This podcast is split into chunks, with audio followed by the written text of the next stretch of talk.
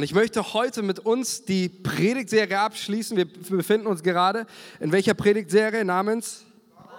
Warum? Warum? Sehr gut. Schön, dass ihr dabei wart und seid, wenn du ähm, die Predigtserie. Heute möchte ich diese Predigtserie abschließen. Da haben wir vier Sonntage gehabt, wo wir über Warum gepredigt haben. Warum haben wir über Warum gepredigt? Weil wir auch in diesem Jahr wieder ganz neu uns bewusst machen wollen, warum tun wir das, was wir tun. Äh, und man kann dieses Warum so schnell vergessen. Und das Warum beschreibt eigentlich unsere Motivation. Warum tun wir die Dinge, die wir tun? Warum glauben wir die Dinge, die wir glauben? Und wir haben es richtig, kein gezwungen, kein gedrungen, gedrängt, sondern ein Überzeugtsein. Damit ist auch klar, dass alles, was mit Manipulation oder Zwang irgendwie einhergeht in der Kirche Jesu, nichts und nirgendwo verloren hat. Auch nicht in deinem persönlichen Leben, in deinem Umgang mit deinen äh, Arbeitskollegen oder deiner Familie oder deiner Kindererziehung. Die Bibel sagt ganz klar, der Glaube ist ein Überzeugtsein. Wir haben gehört, dass sehr skeptisch war äh, in Bezug auf die Person Jesu.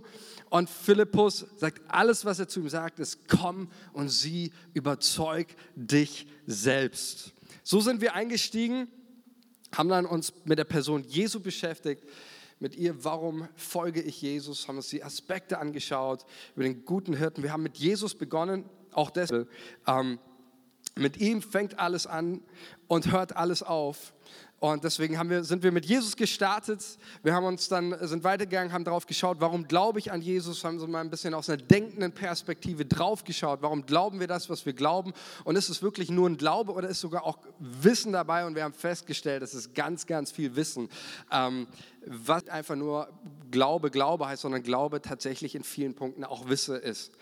Und dann natürlich auch letztes Mal, warum lese ich meine Bibel? Ähm, war auch ganz, ganz wichtig, das auch mit am Anfang des Jahres mitzugeben, ähm, dass du wieder aus voller Überzeugung ähm, die Bibel liest. Und mir ist noch eine Sache gekommen, die, die mich extrem geprägt hat in Bezug auf das Bibellesen. War ein Bibelschullehrer auf Berühr, ähm, meiner Bibelschule, wo ich meine Ausbildung zu Pastor gemacht habe. Und es war ein ähm, älterer Mann, der die äh, Auslegung oder Bibelauslegung da gehalten hat.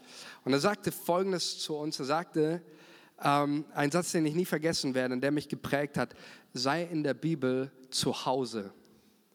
Seid in der Bibel zu Hause. Was meinte er damit? Er meinte damit, ähm, dass die Bibel nicht irgendwie einfach nur so ein Buch, da schaue ich ab und zu mal rein, bin ich zum Besuch, sondern äh, da bin ich zu Hause, da kenne ich mich aus. Und du hast es an seiner Bibel, kennt ihr das? Manchmal so ähm, älter, gerade ältere Personen, die noch ihre, ihre, die Jüngeren haben alle Apps oder so, äh, aus rum liegt so lose drum und äh, du, du, merkst wirklich, diese Person, die, die hat wirklich in der Schrift ihr Zuhause gehabt, so. Äh, die war da zu Hause in dem, im Wort Gottes und ich möchte dir das einfach nochmal mitgeben, auch fürs Jahr 2023. Sei zu Hause in der Bibel. Das ist dein Zuhause, der Ort, wo du, wo du wieder neu auch Kraft tankst, wo du Zuversicht hast. Sei nicht zu Hause in der Tagesschau, sei nicht zu Hause in den Nachrichten, äh, die so rumkursieren, sondern sei zu Hause im Wort Gottes. Amen. Und heute werden wir uns nochmal das letzte Mal drauf eingehen, auch eine Warum-Frage. Wir werden in diesem Jahr nochmal eine Predigtserie über das Warum hören, das ist ja auch unser Jahresmotto.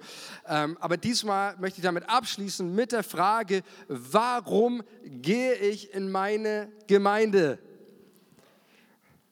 Warum gehe ich in meine oder warum bin ich Teil meiner Gemeinde? Ähm, jetzt denkt sich vielleicht der eine oder andere, ja, also mir brauchst du es eigentlich nicht sagen, ich bin doch hier, siehst du doch, also müsstest du es den anderen sagen oder so. Ähm, nein, ich glaube, das ist wirklich ein ähm, Thema, das für uns alle ganz, ganz wichtig ist. Ähm, auch weil ich so das Empfinden habe, dass gerade auch die letzten zwei Jahre, letzten drei Jahre äh, Gemeinde sehr oft so, ich sag mal, runtergefallen ist. Und ich glaube, es wieder ganz neu auch dran ist, auch über das Thema Kirche zu lehren. Ähm, was ist die Kirche Jesu? Warum machen wir das überhaupt? Warum Gemeinde? Ähm, weil das Ziel ist ja wie bei allen, ich möchte, dass du aus voller Überzeugung äh, in deine Gemeinde gehst. Amen. Ich möchte nicht, dass hier irgendjemand gezwungen oder keine Ahnung, weil ich Sonntag nichts Besseres zu tun habe. Nein, wir wollen Menschen sein, die voller Überzeugung Kirche leben. Amen. Und ich möchte mit uns erstmal, bevor, wir, ähm, bevor ich mit euch darüber spreche, Das ist, wenn wir eine sagt Kirche, der andere sagt Gemeinde, der nächste sagt Church. Was ist das überhaupt? Was steckt da eigentlich dahinter, ähm, damit wir auch tatsächlich von demselben reden? Und natürlich ist es wichtig, hier in die Bibel zu schauen, äh, uns mal das Grundwort anzuschauen. Ähm, und im Neuen Testament ist das Grundwort für Gemeinde, Kirche, was? Ekklesia, richtig, Ekklesia, wie auch immer man das jetzt betont im Altgriechischen oder so. Ähm, ist das Wort Ecclesia. Ähm, Ecclesia setzt sich, hat eigentlich, sage ich mal, so drei Stoßrichtungen, die für uns wichtig sind. Heute geht es nur um eine. Das erste ist, Ecclesia setzt sich aus den Worten Ek und Klesia, Ek Kaleo. Heißt, Ek heißt ähm, letztendlich ist es genau das, was Jesus gemacht hat. Er ist umhergezogen und er hat Menschen heraus gerufen. Da hat er jemand gesehen, der am Zoll saß. Er hat ihn rausgerufen aus seiner Arbeit und aus seiner letztendlich auch betrügerischen Arbeit und hat ihn rausgerufen. Jesus hat Menschen aus allen möglichen rausgerufen. Aus ihren Sorgen, aus, ihren, aus ihrer Depression, aus ihrer Trauer. Jesus ruft Menschen raus aus der Dunkelheit und er ruft sie hinein in die Gemeinschaft mit ihm und mit anderen, die ihm nachfolgen. Das ist eigentlich erstmal so das was Ekklesia bedeutet, herausgerufen. Du bist herausgerufen aus einer Masse, du bist herausgerufen aus einem kaputten alten Leben, nun ein neues Leben zu leben. Das Zweite ist, was wichtig ist, das ist Ekklesia, das ist nicht eine Wortneuschöpfung des Neuen Testaments oder Paulus oder Jesus, sondern das gab es in der damaligen Zeit bei den Griechen und auch bei den Römern schon, nämlich das war die Versammlung der stimmberechtigten Bürger. In Rom war nicht jeder berechtigt, seine Stimme abzugeben oder zu wählen, sondern da gab es nur eine, so eine, ich sag mal, eine Elite. Ihr, ja, also Leute, die mitmischen, die entscheiden, die auch politisch was bewegen in ihrem Land, das ist Ekklesia, die Versammlung der stimmberechtigten. Bürger. Und dann, das ist der dritte, darum geht es heute, ähm, dieser Aspekt Ekklesia heißt schlicht und einfach Versammlung. Versammlung, that's it. Ein Zusammenkommen, eine Veranstaltung, ein Zusammenkommen von Menschen.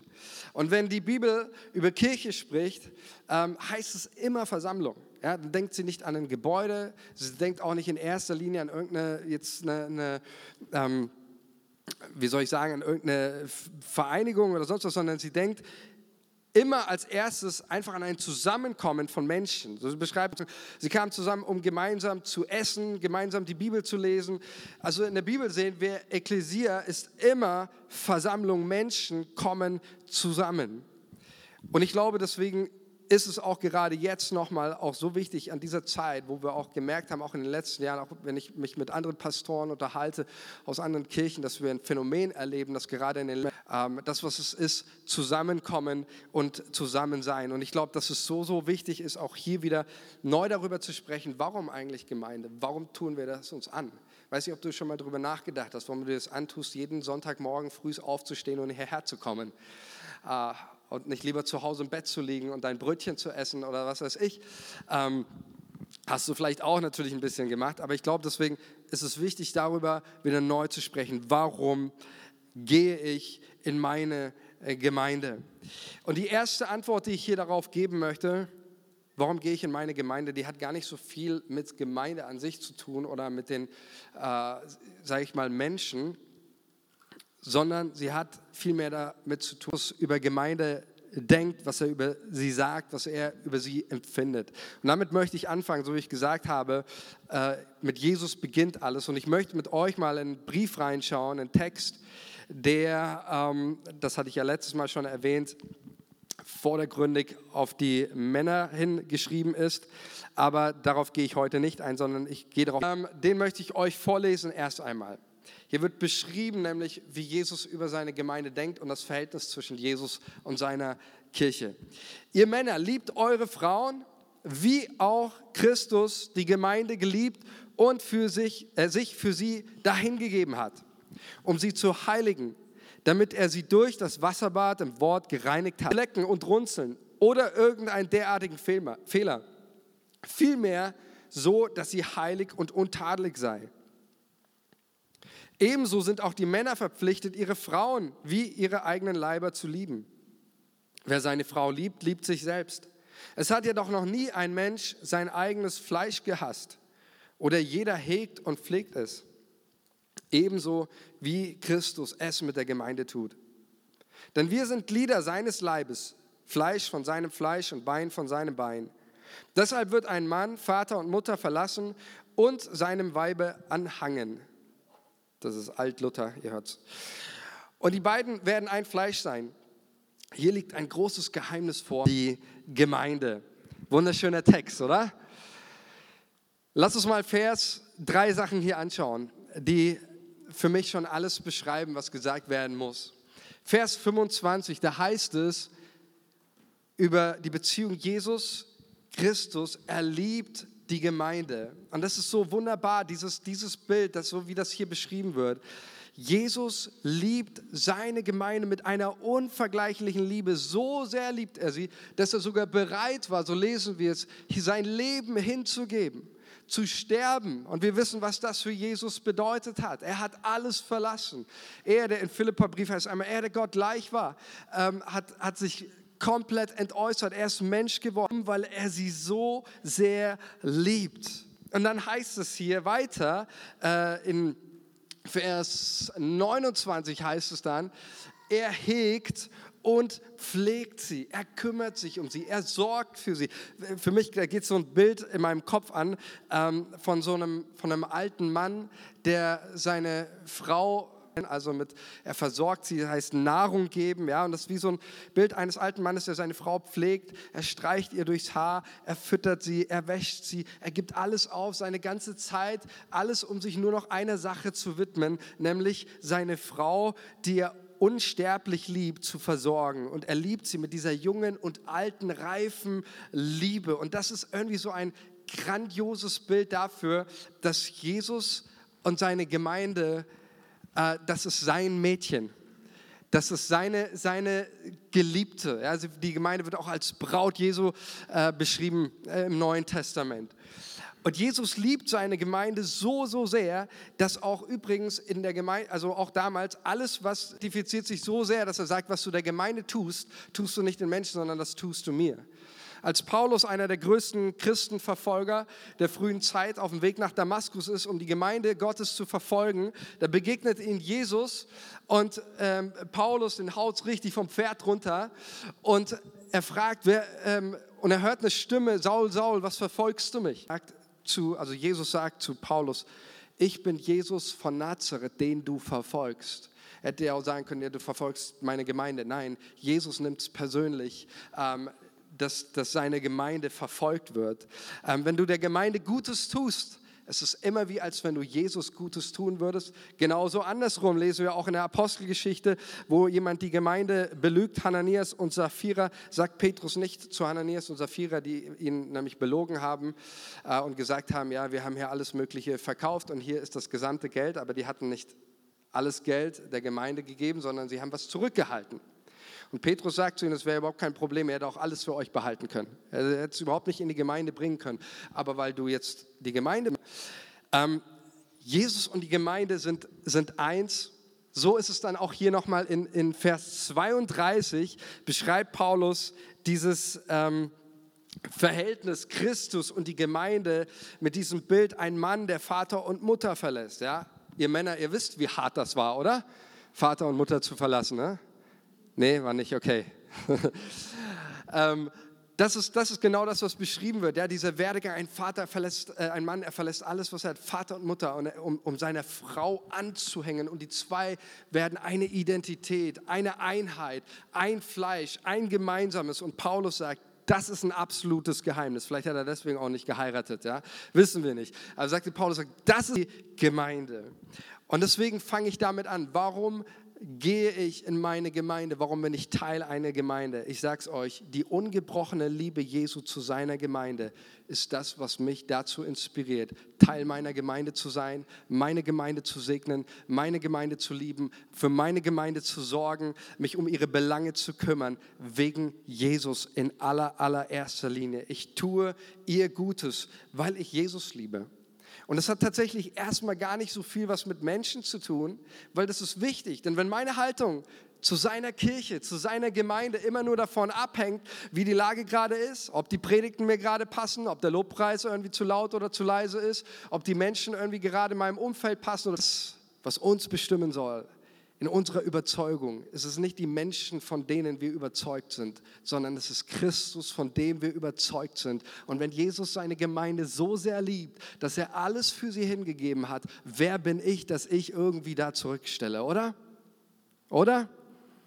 So lese ich auf jeden Fall hier das, was Paulus in Epheser, diese Ebene als äh, was vom, vom, auf, auf menschlicher Ebene, ähm, von mir aus, warum gehe ich in meine Gemeinde? Und wir denken immer, Gemeinde haben wir immer den Kontext von Versammlung im, Hinter, im, im Hinterkopf. Ja? Das, ist, das ist Gemeinde. Ob das jetzt Sonntaggottesdienst ist, ob das auch deine Kleingruppe ist, ob das dein Teamtreffen ist, ist immer, Ekklesia ist immer Versammlung. Ja? In seiner Kirche. Gott ist erfahrbar. Das ist für mich der wichtigste Grund, warum gehe ich in meine Gemeinde.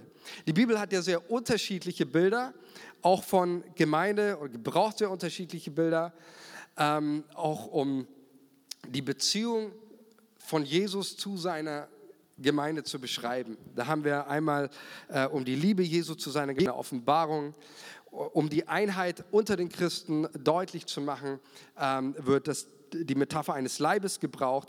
Und auch ein weiteres Bild, um zu beschreiben, in welcher Beziehung Gott zu seiner Gemeinde steht, ist der Tempel. In 1. Korinther 3,16, da lesen wir, wisst ihr nicht, dass ihr als Gemeinde der Tempel Gottes seid und dass der Geist Gottes in euch. Der Tempel ist im Alten Testament der Ort der Gegenwart Gottes. Im, ersten, im Buch, nicht im ersten Buch. Äh, es ist äh, Zweites oder drittes, ich weiß es selber gar nicht. Ich sage es euch, wie es heißt. Es heißt, ähm, die Israeliten sollen mir eine, eine Hütte bauen, ein Zelt bauen, denn ich will bei ihnen wohnen, spricht Gott der Herr. So steht es in äh, den Büchern Mose. Die Intention des Tempels ist Gottes Gegenwart, die Gottesbegegnung mit den, mit den Menschen. Und ähm, das ist das Bild, die Menschen kommen voll Sehnsucht, sie kommen mit einer Erwartung, sie kommen mit einem Glauben, sie kommen mit einem Vertrauen hin zu dem Tempel. Warum? Weil sie Gott begegnen können, weil hier Gott erfahrbar ist. Und Paulus lehrt ganz klar im 1. Korinther 3,16, das passiert jetzt nicht mehr in irgendwelchen Gebäuden aus Stein, ähm, dann ist das der Tempel Gottes. Ähm, und das ändert was in meinem Herzen. Ähm, das ändert absolut was in meinem Herzen wenn ich, wenn ich das weiß. Wenn ich Sonntagmorgen in den, in den Gottesdienst fahre, dann weiß ich, ich fahre jetzt in den Tempel. Ja? Also wenn ein Nachbar dich fragt, hey, was machst du jetzt? Dann kannst du sagen, ich fahre in den Tempel. So. Ähm, das ändert was in meiner Haltung, oder? Auch wie ich zum Gottesdienst komme, wie ich in meine Versammlung komme, dass ich weiß, hey, Gott ist erfahrbar. Ich würde mir wünschen, Freunde, wenn wir mit so einer Haltung, mit so einer Einstellung Sonntagmorgen in den Gottesdienst fahren oder wo auch immer du, du äh, zu deiner Kleingruppe, dass du mit dieser Haltung fährst, hey, ich fahre jetzt, weil ich Gott erleben will. Mein Herz brennt danach. Gott erleben und ihm begegnen wollen. Amen. Ich wünsche uns, dass das etwas wird, was in uns pulsiert als Kirche und Gemeinde dass wir kommen und jeder kommt mit einem Hunger, jeder kommt mit einer Leidenschaft, jeder kommt mit einer, einer Begeisterung für Jesus und einer Sehnsucht. Und ich komme, weil ich Gott begegnen will, weil ich ihn erleben und erfahren will. Etwas, wenn Menschen mit einem Hunger nach Gott kommen. Ganz viele der wesentlichen Erfahrungen auch in meinem Glaubensleben habe ich immer dann gemacht, wenn ich mit anderen Christen zusammen war wo Leute gebetet haben, gemeinsam Lobpreis gemacht haben. Das sind oft die größten Durchbrüche auch in meinem Leben passiert. Warum? Jesus hat selbst gesagt, wo zwei oder drei in meinem Namen zusammen sind, da bin ich unter ihnen. Da bin ich dabei, da bin ich voll dabei.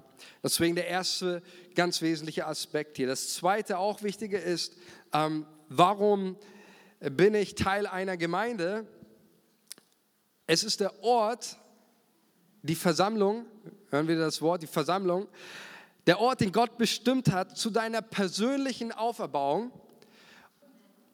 Nicht nur, dass du auferbaut wirst, sondern auch, dass du andere aufbaust.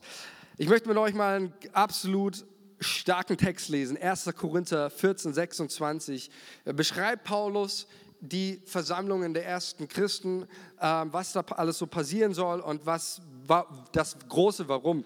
Ähm, beantwortet er hier. 1. Korinther 14, 26. Was folgt daraus, liebe Geschwister?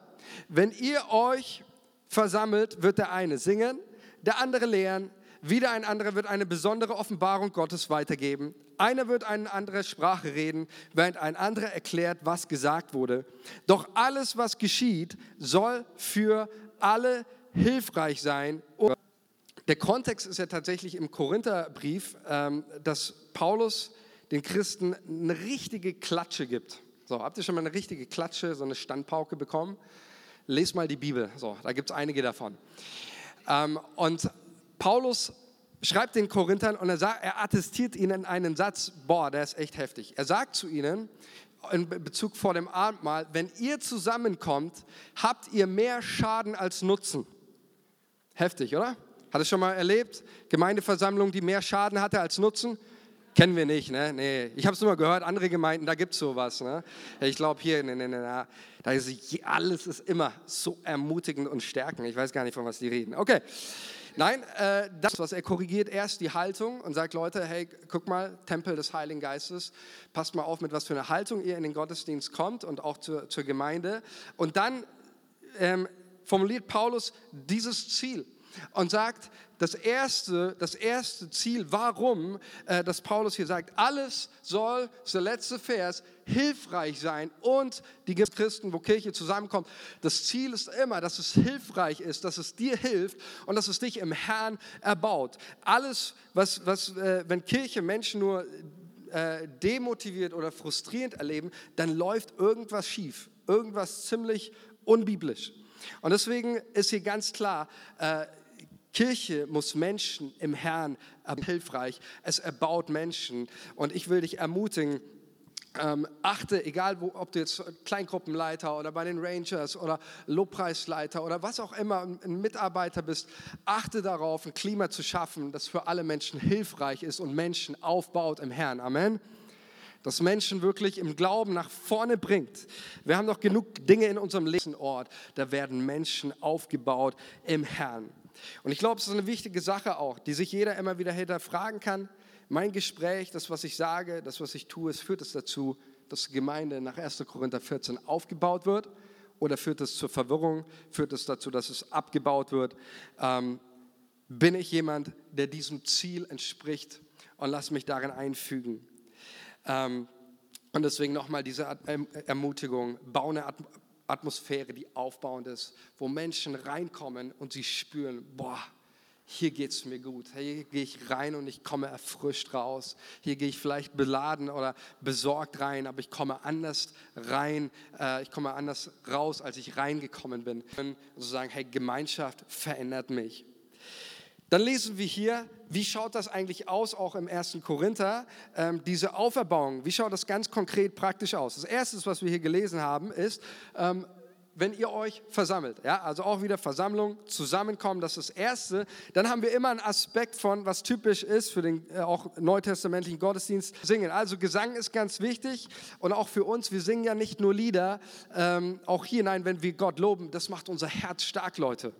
Äh, dass, dass, wenn wir gemeinsam unsere Stimme erheben, ähm, vielleicht hast du manches in deinem Leben erlebt, manche Woche war herausfordernd, ich kenne das selber. Und dann kommst du in den Gottesdienst und dann ist das der Moment, wo du einfach auch mal aufstehen darfst, wo du wie David sagen kannst, komm Seele, wach auf und lobe den Herrn, steh mal auf aus deinen Sorgen, aus deinem Kummer, Gott zu ehren, Gott zu loben, Gott zu preisen, das macht unser Herz stark, Amen. Wir dürfen voller Überzeugung Lobpreis machen voller Überzeugung, voller Glauben. Und deswegen sagt Paulus, was aufbaut im Herrn, ist das eine Singen, gemeinsam singen. Paulus sagt das auch an einer anderen Stelle, Epheser, macht einander Freude, baut einander auf, ermuntert einander, wie mit Psalmen und Lobgesängen und geistlichen Liedern singt und spielt den Herrn in eurem Herzen. Also Paulus wusste um die kraftvolle Power von Lobpreis. Er wusste davon, was, was passiert, wenn in der Versammlung Menschen den Namen Gottes erheben und ihm singen. Deswegen schreibt er, anwerfen können. Wir haben die Lehre dabei, äh, das Wort Gottes zu verkündigen, zu lehren. Auch das, all das soll hilfreich sein für den Alltag. Es soll ermutigen, es soll ausrichten, es soll überführen, es soll freimachen. Gottes Wort hat Kraft. Wir haben es auch gerade schon mal gehört. Ähm, er hat sie gereinigt, seine Gemeinde, durch das Wasserbad des Wortes. Das ist auch ein Sinn der Predigt, dass durch die Predigt, die, dann haben wir auch noch hier Offenbarung, Sprachenrede, ich fasse es mal zusammen, als die Gaben des Heiligen Geistes, äh, die Gott uns schenkt. Auch ja, wir, wir können äh, uns noch mehr ausstrecken. Und ich glaube, dass Gott hier auch noch so viel mehr tun möchte, auch in unserer Mitte, durch Gaben des Heiligen Geistes. Er hat jedem begabt. Paulus sagt, wenn ihr zusammenkommt, ein jeder hat etwas. Und das lesen wir hier, dass Menschen dienen in der Gabe des Glaubens. Da hat jemand die Gabe des Glaubens, da weiß, und jemand anders, der hat, kann nicht mehr glauben. Und dann betet der, der die Gabe des Glaubens hat, der betet für den anderen, weil der kann, andere kann nicht mehr beten. Hat jemand die Gabe der Heilung, da ist jemand krank, dann legen wir die Hände auf und dann betet auch dafür jemand. Hat jemand die Gabe der Prophetie und der Erkenntnis. Paulus sieht die Versammlung als etwas, wo alle zusammenkommen und extrem. Und deswegen, warum bin ich Teil meiner Gemeinde? weil ich sie als einen Ort erlebe, wo ich persönlich aufgebaut werde und wo ich andere Menschen aufbauen kann. Ähm, und ich will dich ermutigen, auch da, das äh, immer wieder auch Gott zu fragen, auch am Anfang dieses Jahres mal Gott zu fragen, hey, wo sind meine Stärken, wo sind meine Begabungen, wo hat Gott mich befähigt, wo es braucht beides. Die Gemeinde ist ein Ort, wo dir gedient wird und wo du anderen dienst. Und ich will dich ermutigen, ähm, das auch wieder neu zu entdecken. Der letzte Teil ist, ähm, warum bin ich Teil einer Gemeinde? Warum gehe ich in meine Gemeinde? Weil ich damit Teil von etwas Größerem bin. Und damit Teil von etwas bin, was für alle, alle Ewigkeit Bestand hat. Ich kann meine Lebenskraft in etwas investieren, was für alle Ewigkeit besteht. Ist doch unglaublich, oder? Also wir wissen das in der Offenbarung. Ähm, haben wir den Bibelvers noch? wenn nicht, egal.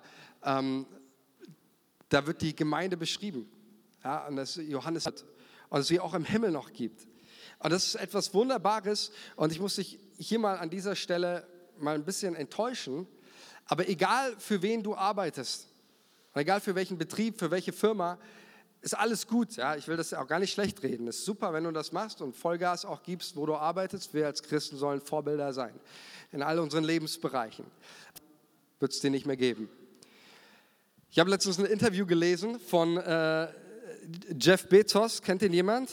Ist nicht mit mir verwandt, ja, heißt auch Bezos, aber äh, nicht Bez. Ähm, ist der Gründer äh, des weltweit größten ähm, Unternehmens, also 1,5 Millionen Mitarbeiter und ähm, ist das gehört zu einer der größten, nicht das größte, aber einer der größten Unternehmen und gehört mit 514 Millionen Dollar Jahresumsatz zu der, ist der Marktführer im Onlinehandel. Ja, ähm, und, und Jeff Bezos sagte Folgendes über sein Unternehmen, ein sehr ehrliches Statement. Er sagte auf die Frage, wie lange es sein Unternehmen noch gibt, sagte er, Firmen haben eine kurze Lebensdauer. Frage, ob ihn das beunruhige, antwortet Bezos, es bereitet mir keine Sorge, weil ich weiß, dass, nichts, dass ich nichts dagegen tun kann. Unternehmen kommen und gehen, das gilt selbst für die schillerndsten und wichtigsten der jeweiligen Zeit. Ihr wartet ein paar Dekaden und sie sind weg vom Fenster. Und dann sagte er, ich kann sogar versprechen, dass Amazon, Amazon eines Tages scheitern wird. Auch Amazon wird insolvent gehen. Wenn ihr euch die großen Unternehmen anschaut, liegt die Lebensdauer bei 30 Jahren plus, nicht bei 100 Jahren plus. Das sagt der Gründer des äh, Marktführers Onlinehandel. Das Wunderbare ist, äh, dass der Gründer dieser Gemeinde, nämlich Jesus selbst, hat Folgendes gesagt über seine Kirche, über seine Gemeinde. Er sagte nicht, seine Gemeinde wird irgendwann vom Fenster weg sein, seine Gemeinde wird irgendwann insolventigen. Er hat gesagt, und dieses Wort hat er 2000 Jahre bewiesen. Seitdem Jesus das gesagt hat, lag er falsch damit? Nein, auch wenn viele Kaiser und viele staatliche Systeme sich das groß auf die Fahne geschrieben hat, hatten, äh, diese Kirche auszurotten und vom Erd, dass sie vom Erdboden weg ist. Jesus hat Recht gehabt. Dadurch ähm, ein Teil, dadurch, dass ich meine Lebenskraft hierin investiere, ähm, Teil von etwas werden, was größer ist als alles andere in dieser Weltgeschichte und für alle Ewigkeit Bestand haben wird. Ähm, deswegen bin ich Teil, deswegen ähm, investiere ich. Und wie wunderschön ist das doch, oder? Offenbarung, wo es da heißt, als Johannes die, die Braut Jesu sieht, herrlich, Menschen stehen da und du kannst sagen, hey, und ich habe mitgemacht. Und ich habe dazu beigetragen, dass sie ein bisschen schöner geworden ist. Nicht, dass die, die Falten ein bisschen mehr geworden sind, sondern, äh, so heißt es ja, äh, sondern dass, dass, sie, dass sie ein Stück schöner geworden ist. Ich habe dazu, ich habe ich hab mitgemacht. Äh, und das ist, finde ich, find ich richtig großartig. Ein Gedanke noch, auch wie, wie du mitmachen kannst, ähm, ganz konkret praktisch. Du kannst mitmachen, durch Gebet und das ist mit das Entscheidendste. Äh, ich will dich persönlich ermutigen, bete für deine Church, bete für sie, segne sie, ganz besonders auch für deine Leiterschaft und auch ganz besonders für mich als Pastor. Ich möchte, hat eines verstanden, er wusste, dass sein Dienst als Apostel nur wirklich powerful war, wenn Christen und Gemeinden für ihn beten. Und das ist in der Tat so. Er schreibt, ich ermahne euch, Brüder und Schwestern, durch unseren Herrn Jesus Christus und durch die Liebe des Geistes, dass ihr mir kämpfen helft und für mich betet, dass ich errettet werde vor den ungehorsamen Judäer und mein Dienst, den ich für Jerusalem tue, den Heiligen beten, Errettung ähm, vor Gefahren und das ist wirklich ein Anliegen, auch wo ich sage, hey, bete für deine Leiter, bete für mich als Pastor. Ähm, es gibt so viele Dinge, auch das, was Paulus hier schreibt, so viele Gefahren auch im Leben, wo man reintreten kann. Ähm, wir als Leiterschaft auch, wir brauchen dein Gebet. Bete für deine Leiter, wenn du Teammitglied irgendwo bist. bete für deine, äh, deine Rangerleiter, bete für deine Kleingruppenleiter, bete für deine Lobpreisleiter, bete für deine Leiter. daraus resultiert letztendlich die Power und die Schlagkraft einer Kirche. Oder Epheser 6, betet für mich, damit mir Rede verliehen werde äh, im Auftun meines Mundes, um mit Freimütigkeit kundzutun, das Geheimnis des Evangeliums, damit ich freimütig rede, wie ich rede, den du auf menschlicher Weise und Logik durchführen kannst. Das geht nicht. Das Stehen und das Dienen geht nur, wenn Menschen im Gebet dahinter stehen, ähm, wenn sie einen tragen, wenn sie unterstützen. Ich bin so glücklich, so froh, dass immer wieder auch Leute mich anschreiben und sagen, hey, ich bete für dich, ähm, ich stehe im Gebet hinter dir, ich weiß, das lässt mich leben, das lässt mich aufatmen, das lässt mich auch meinen Dienst. Betet für eure Leiter. Amen. Dadurch seid ihr Teil davon. Okay, ein Schluck Wasser.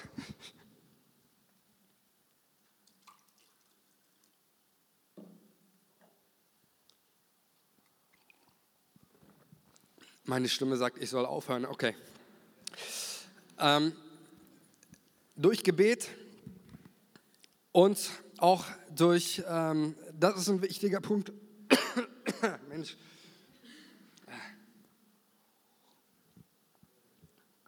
Betet mal, dass ich Stimme kriege.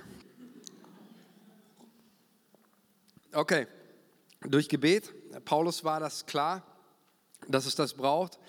Ähm, und das Geben. Ähm, auch nicht nur Zeit, sondern auch deine Finanzen, auch das, was du hast. Ich hatte es gerade schon gesagt, sich um die Gemeinde zu kümmern, sich um sie zu sorgen. Jesus sagt selbst einmal auch zu seinen Jüngern, wer euch aufnimmt, der nimmt nicht euch auf, sondern der nimmt mich auf. Und dann sagt er auch an anderer Stelle, wer einem nur ein Glas Wasser gibt, nur weil er zu mir gehört, dem wird es nicht unvergolten bleiben in Ewigkeit. Das ist Wahnsinn, ähm, was Jesus hier sagt. Und ich möchte dich ermutigen, auch am Anfang des Jahres, ähm, wirklich dich in einer stillen Minute auch nochmal hinzusetzen, ähm, auch über deine Finanzen und Gott zu fragen, hey, was soll ich meiner Gemeinde geben? Äh, wie kann ich mich beteiligen, auch finanziell? Und dann gib, was Gott zwang oder Unwillen, sondern einen fröhlichen Geber hat Gott lieb. Damit sagt Paulus nichts anderes als, hey, es soll aus deiner Überzeugung, aus deiner persönlichen Überzeugung kommen. Und ich möchte dich ermutigen, da nochmal äh, dir die Zeit zu nehmen, Gott zu fragen, was ist dran für dieses Jahr zu geben, ähm, auch für deine Gemeinde, die du liebst, für die du dich hingegeben hast, um die du dich kümmerst, für die du äh, sorgst. War aus deinem Herzen voller Zwang oder voller Missmut, ähm, dann damit tust du dir nichts Gutes und den anderen auch nicht, sondern aus deinem Herzen, das voller Überzeugung und voller Freude über Jesus herausgibt. Dann natürlich auch noch ähm, durch deine Mitarbeit, 1. Petrus 2,5, lasst euch selbst als lebendige Steine in das Haus einfügen, das von Gott erbaut wird, von seinem Geist. Mörtel, da so ein bisschen Steine, hier ein bisschen Ziegel, so. Ja, und äh, hier schreibt Petrus, lasst euch einfügen, seid dabei, lasst dich einfügen äh, in, diesen, in diesen Bau, denn der, der alles erbaut, das ist Gott selbst. Und ähm, einfach dadurch, dass du mit dabei bist, dass du mitarbeitest, ähm, sei mit bei unserem Welcome Lunch auch, äh, da sagen, gehen wir auch immer ähm, und frag, äh, ich möchte mitarbeiten, ich möchte eine Kleingruppe starten, ähm, ich habe was auf dem Herzen, Gott hat mir was gegeben und das möchte ich den anderen schenken. Da würden wir uns so sehr darüber freuen und das ist Gemeinde. Okay, jetzt der allerletzte Punkt zum Schluss und damit möchte ich mit uns nochmal ins Gebet gehen und auch eine Reaktion Zeit haben. Ähm, der letzte Bibelvers, warum bin ich Teil einer Gemeinde? Warum gehe ich in meine Gemeinde? Ähm, ich habe eigentlich gesagt, ich sage diesen Satz nicht, ja, so dieses äh, typische immer, ja, glaub's halt, weil es in der Bibel steht. Habe ich gesagt, so soll man es nicht machen. Ähm, sondern, aber jetzt mache ich das mal, weil wir sind ja seit letzten Sonntag, was die Bibel uns sagt, das Beste für unser Leben ist. Und die Bibel sagt Folgendes im ähm, Hebräerbrief, wenn wir die letzte Folie nochmal hier zeigen können. Lasst uns nicht fernbleiben von unseren Zusammenkünften, wie es sich einige angewöhnt haben, sondern lasst uns einander ermutigen. Hier haben wir es auch wieder, ermutigen. Und das umso mehr, da ihr wahrnehmen könnt, dass der Gottestag immer näher rückt. Und ich glaube, dass das wirklich so, deswegen liebe ich die Bibel, weil sie einfach so prophetisch ist und die Probleme vor 2000 Jahren sind immer noch dieselben irgendwie. Ähm, aber genau das ist so, die, die, das, was dieser Vers hier sagt, ist, ähm, Kontext ist ja dieser, dass in der damaligen Zeit auch Hebräerbrief Spannungen gab, auch innerhalb der, der Gemeinde, wir untergeordnet haben, dass sie auch ferngeblieben sind ihrer Versammlung. Und ähm, der Schreiber des Hebräerbriefes thematisiert das und es war auch tatsächlich so, dass damals auch ähm, wahrscheinlich viele Ausleger sind, äh, gehen davon aus, dass es hier um eine ich sage mal, eine jüdisch-christliche Minderheit geht, also messianische Juden ähm, und eine heidnisch-christliche Gemeinde, eine Zusammensetzung oder sonst was, aber war vielleicht schlecht für deinen Arbeitsplatz, für dein Vorstellungsgespräch, für deine Nachbarschaft, wenn du mit den komischen Leuten da dich hast blicken lassen. Deswegen haben sich einige Leute hier scheinbar angewöhnt, nicht mehr die Zusammenkünfte zu kommen, nicht mehr in die Versammlungen. Und der Punkt ist ja der, es geht hier nicht darum, um irgendwie eine Gesetzlichkeit mit einer Strichliste, wer da war oder nicht. So, ne? Äh, nein, nein, das machen wir nicht.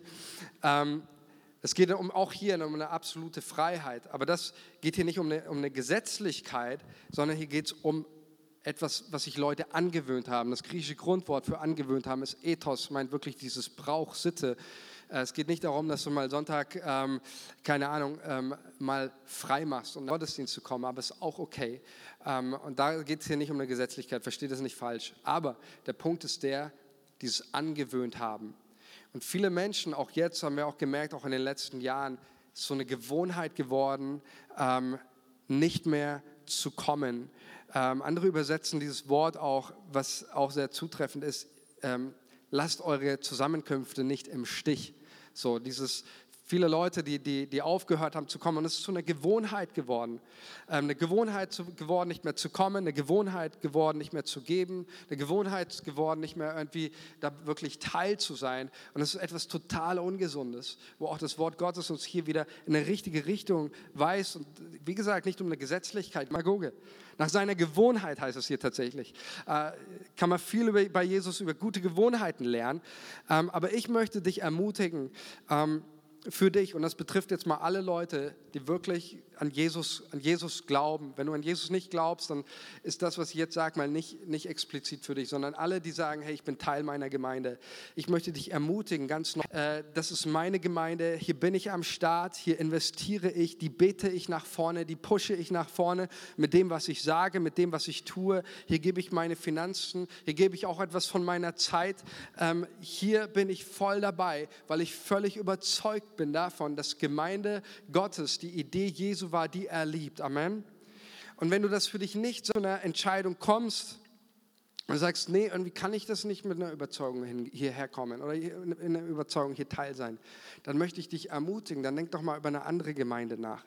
Dann denk doch mal drüber nach, über eine Gemeinde, wo du, wo du sagst, hey, da ist, da ist mein Herz, da kann ich dahinter stehen, da kann ich das einbringen, was mir auf dem Herzen liegt, was Gott mir aufs Herz gelegt hat. Und deswegen möchte ich dich ermutigen, diese Entscheidung zu treffen. Ich möchte nochmal für uns beten, leite ich auch nochmal ein, aufzustehen und möchte einfach für uns, äh, für uns beten und diesen Moment auch geben, auch mal einen Moment der Stille, wo du Gott hörst. Und mein Gebet ist, dass Gott zu dir spricht und dein Herz berührt. Dass unser Herz heute Morgen jetzt auch in diesem Moment berührt wird von der Liebe Jesu, die er zu seiner Gemeinde hat. Dass deine Liebe zu, zu, seiner, zu seiner Kirche in deinem Herzen wieder zunimmt. Dass du nicht in der Teil deiner Gemeinde bist, einfach weil du es halt schon immer bist, sondern dass du heute eine Entscheidung triffst und sagst, Jesus, ich will dein, will ich mich kümmern, die will ich nicht im Stich lassen, sondern ich will für sie da sein, mit den Gaben, die du mir geschenkt hast. Ich bete, Heiliger Geist, rede jetzt und berühre Herzen.